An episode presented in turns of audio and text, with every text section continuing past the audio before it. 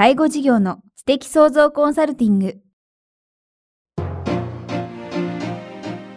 ポッドキャスト介護事業の知的創造コンサルティングでは、介護事業サービスを充実させるヒントはもちろん、介護事業特有のマーケティングや数字を具体的にするアカウンティングの知識を身につけていただける番組です。番組では脳の専門家である長谷川義也がビジネスにおける脳の使い方もお伝えいたします。このポッドキャストは成熟期、衰退期に向かう介護事業を継続、発展させるためのノウハウを提供する医療法人ブレイングループがお届けします。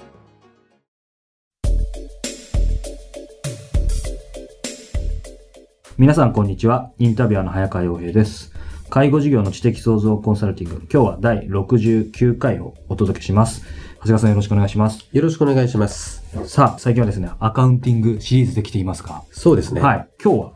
そうですね。先々回に、まあ、本の紹介の前にですね、まあ、会計の話を実は4回ほどさせていただいたんですが、そうでしたね。実はあの、決算書にはいくつか、えー、大体種類があるんですが、その中の損益計算書についてのお話が、実は今までの4回だったんです。で、実は決算書にはもう一つ、まあ、世間ではバランスシートって言うんですが、はい、まあ、貸借対照表というものがあるんですね。ありますね。で、実はこの損益計算書と、バランスシートっていうのはどちらが大事かってわかりますか？ドキッという感じですが、これね、僕も今実は勉強しつつ、はい、覚えてたつもりなんですけど、でもどっちが大事かって言われると、なかなか悩んでしまうんですが。実はですね、答えはバランスシートなんですね。貸借対照表。はい。最初に損益計算書のお話をしときながら申し訳ないんですが、はい。ただどうしてもですね、皆さんにこう、決算書を理解してもらう順番としてはですね、うん、まあ、いわゆる小さな時に、えー、皆さんが毎月つけてたかどうかわからないんですが、いわゆるお小遣い帳、はい、要するにお小遣いをもらって、いくら使ったらこんだけ残ったよという話に近いのが、いわゆる損益計算書なんですね。なるほど。ですから、まずそちらを理解していただいて、次の段階で、いわゆるバランスシート、はい、貸借対照表を理解していただくといいかなと思ったから、まあ、こういう順番にさせていただいたんですね。ちなみに、まあ、今日はその貸借対照表ということだと思うんですけど、はい、損益計算書、一応簡単に言うとどういうものなんでしょうか？そうですね。損益計算書というのはですね、単年度、いわゆる1年間の会社の成績を示しますね。だから今、ある意味ですね、まあ、人間で言ったら、今現在どれだけの体力があるかっていうのがですね、いわゆるこの損益計算書になるんですが、いわゆる貸借対照表、いわゆるバランスシートは、こう今までの蓄積になるもんですから、はい、いわゆる体質って言えるんですね、体質。体力に対して体質。そうなんですね。ですから、例えば改善しようと思った時に、損益計算書はすぐに、まあ、頑張れば改善することができるんですが、うん、貸借対照表、バランスシートを改善するにはですね、やっぱり経営者がですね、変えるぞという意気込みを持ってからもですね、随分長い期間を必要としますね。貸借対照表ってもうなんかね、言葉だけ聞くと、なんかもう難しくて正直構えちゃうんですけど、体質っていうとちょっとイメージがね。そうですね。ですから体質ですから、もう経営者の性格だとかですね、そうか。考え方っていうのが、これ見てすごくよくわかるんですね。だからもうそれこそこう、外車に乗り回したいからってことで車が資産に上がってる人がいたりですね、ゴルフが大好きでゴルフの会員権が入っていたりだとか、まあ、いわゆるそういった個人のものを全く逆にこう廃したようなですね、はい、もう本当に経営に特化したような真面目な貸借対照表もあるもんですから、これは同じバランスシート貸借対照表でもあってもですね、すごくこう面白いですね。そうすると、今ね、あの、長谷川さん少し笑みを浮かべながらあのお話ししたのが印象的だったんですけど、僕には思ったんですけど、ちょっと逆にドキッとなんですけど、どんなに外で規律に厳しい経営者だとしても、はいはい見る人がその貸借対照表を見たら、はい、本当にそうなのかって一発ですぐわかりますね。はい。ごまかしは聞かない。聞かないですね。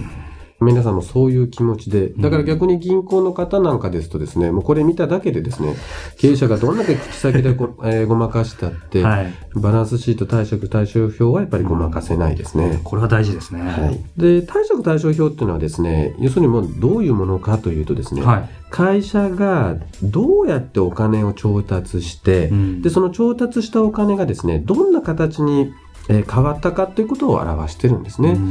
ですからお金を、まあこれはどういう集め方でもいいんですが、こう借金をしたり、自分で貯金を当ててもいいんですが、それが例えば土地や建物に変わったり、はい、もしくは車に変わったり、もしくは現金そのままになったりという、そのことを示しているのが貸借対照表になります。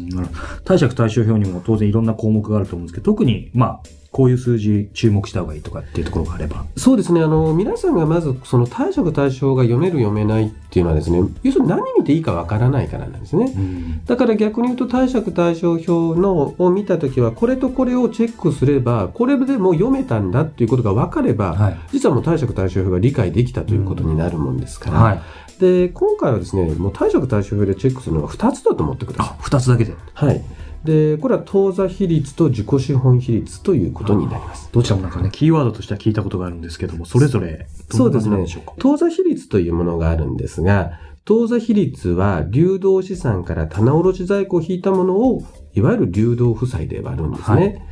で、まあ、これが、まあ、70から100%であったら問題がないんですね。まあ、理想を言うとですね、まあ、100%以上であればよりいいんですね。はい、で、これ、なかなか皆さんイメージが湧きづらいと思うんですが正直言葉がなんか難しいので。そうなんですよ。ですから、あの、要するに、流動負債というものが分母にあるわけですね。要するにこれを払わないといけないものであるわけです。はい、そうですね。で、それ以上にたくさん現金があれば、この数値は100%を超えるわけですよね。分子が大きければ。そういうことなんですよ。だから、えー、100%を超えてるっていうことは、つまり、えー、払わないといけないお金よりも、払うだけのお金がいっぱいありますよということになってくるんです。あなるほど。ですから、例えば払わないといけないお金が100万円あるのに、はい実際お金が50万しかなかったら、これはいわゆるこの当座比率は50%になるもんですから、要するにお金が足りないという状況になるんですね。ですからこの当座比率という数字はですね、逆にこう大きいほどいいわけなんです。まあ、とにかく100%は超えてほしい。で、要するになんでこの当座比率が大事かというとですね、要するに会社っていうのは借金が増えるから倒産するわけじゃなくて、えー、払わないといけないお金がなくなるから潰れるんですね。うん、ですから当座比率っていうのは実はですね、とても大事であって、うん、これをとにかく100%以上にしておくということがすごく大事になってくるんですね。黒字でも倒産するとかっていうのはこれです。そこなんですか？要するに、あの、全体の流れでは、黒字なんだけども、実際に手元にお金がないとですね、この当座比率が100%を切って、うん、えー、倒産ということもあるんですね。なるほど。じゃあその辺はちょっと注意が必要ですね。そうですね。ですから常にこれは100%と言わず150%ぐらいを目標にしておきたいんですね。うん、ただ、ここで注意なんですが、当座比率がですね、それこそ200%を超えるぐらい、割と現金がしっかりあるのに、はい長期の借入金がそのままっていう会社が結構あるんですね。で、そういう場合はですね、現金を長期借入金の返済に充てるべきなんですね。そうですよね。そうね。だから逆に数字がいいから喜んでばっかいるんじゃなくて、じゃあこれをいかにこの指標に基づいてですね、うん、さらにフィードバックしていくかということがとても大事になります、うん、これ少しもう少し詳しく教えていただくと、そういう会社、傾向の会社が多いっていうのは何か理由があるんですか？うん、なんとなくね、お金があると手元に置いときたいという気持ちもある。はいまあ、で、ね、それも要するに現金を置いとくという発想はとっても大事なんだけど、はい、やっぱり物差しが欲しいんですよね。だから、やっぱり人間って、例えばどんだけでも貯金したいという気持ちがあるんだけど、じゃあ逆に言えば貯金ばっかしちゃって全然使わない人生ってつまらないじゃないですか。はい、だから、自分の指標を持っていくことはとっても大事。だから現金を持っていくのは大事なんだけど、過重に持つ必要はない。はいっていうことがここの意味するところであるんですね、うん、そういう意味では先ほど長谷川さんおっしゃったように借入金の返済に当てつつも、まあ、100から150ぐらいは維持しておいてほしいということになるんですね。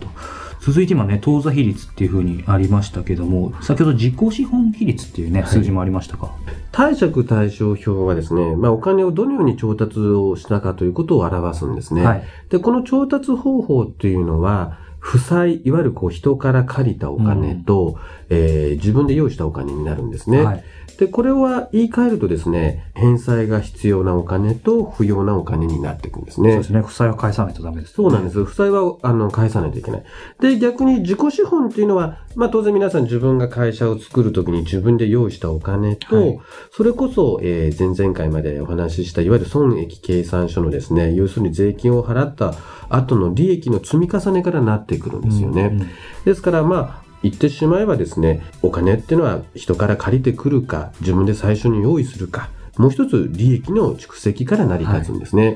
い、で、自己資本比率っていうのはですね、いわゆるこう自分で用意したですね、はい、資本と、えー、過去の利益の積み重ねからなった利益から成り立つ、い、わゆる自己資本というものがあるんですが、はい、その自己資本をですね、いわゆるこう、さらに自己資本と借り入れた額の足したもので割ったものを言うんですね。はい。うん、要するに、えー、全部調達したお金の中で、どんだけ自分が用意したお金、あと利益のものがあるかっていうのがこの自己資本比率になっていくんですね。で、通常はこれが40%以上あれば会社は潰れないとされるんですね。はい、で、これ自己資本比率改善するするにはどうすればいいかと思いますか？まあ今の数字で自己資本を、その、えっ、ー、と、負債と自己資本の合計で割ったっていう話ありましたけど、そうですね。はい、そうするとその、どちらかをまあ、ち小さくする？そうなんですね。それこれ分数ですから、分子を増やすか分母を減らすかなんですね。はい。で、これ分子を増やすにはですね、まあ、いわゆるこう自己資本を増やすんですが、はい、もういわゆる最初に自分がも、えー、入れたお金というのはこれそれ以上増やせれませんから、はい、もうとにかく利益を出し続ければいいわけですね。うん、会社が利益を出し続けていけば、どんどんどんどん分子は増えていくんですね。そうですね。で、ついで分母を減らすためにはですね、いわゆるこう借入金を減らしていくっていうのが一番大きなことになるんですが、はい、もう一つはですね、不良資産を減らすっていうことも大事なんですね。不良資産要するに使ってないような、えー、資産です。要するに昔に買ったですね、例えば土地や建物、もしくはもうほとんど動かさなくなったような車だとか機械があればですね、はい、まあ、もしくはゴルフ場の会員権なんかもあればですね、売ってしまうと全体の分母が減りますから、はい、自己資率が改善するんですね。で、今回こうやって述べたようなですね、いわゆる当座比率だとかですね、いわゆる自己資本比率を改善するための経営というものがですね、続けていけば、これをいわゆるキャッシュフロー経営というふうになって、はい、いわゆる、えー、骨太経営になっていくんですね。うん、ですから、例えば今回もですね、地震があって、まあ、たくさんの企業が潰れてるわけなんですね。でも例えばですねこのキャッシュフロー系がきちっとできていて、はい、例えばふんだんに自己資本があり利益の蓄積があって現金もあればですね例えば1年間売上がゼロであったって、はい、別に従業員に払う給料があれば会社は潰れないわけなんですね、うん、確かに。だから皆さん今回のような天災が起こった時に大変だ大変だって言うんですが基本的にこういったことは起こるんですだから起こるという前提のもとですね、こういう骨太の経営を実現していけばですね、実は何があっても潰れない会社っていうのは実は、えー、作りうるんですよね。うん。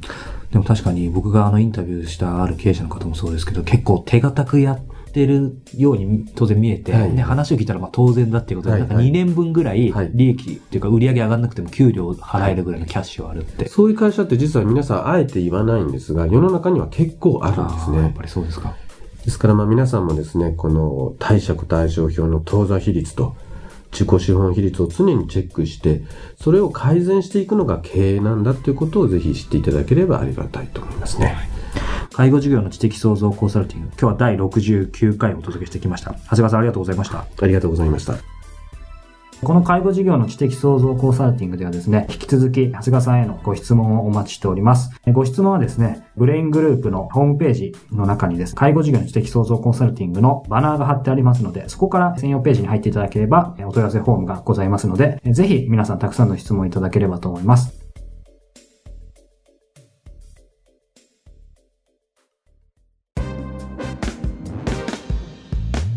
今日のポッドキャストはいかがでしたか？番組では、長谷川よしあへの質問をお待ちしております。質問は、株式会社在宅のウェブサイトにあるお問い合わせフォームからお申し込みください。サイト URL は http コロンスラッシュスラッシュ brain-gr.com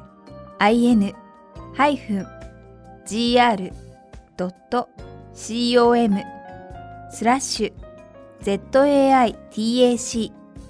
http コロンスラッシュスラッシュブレインハイフン -gr.com スラッシュ在宅です。それではまたお耳にかかりましょう。ごきげんよう。さようなら。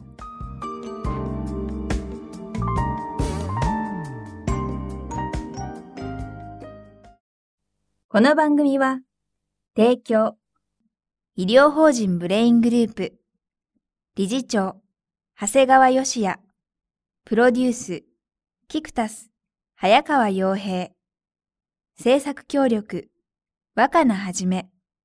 ナレーション、清水夏美によりお送りいたしました。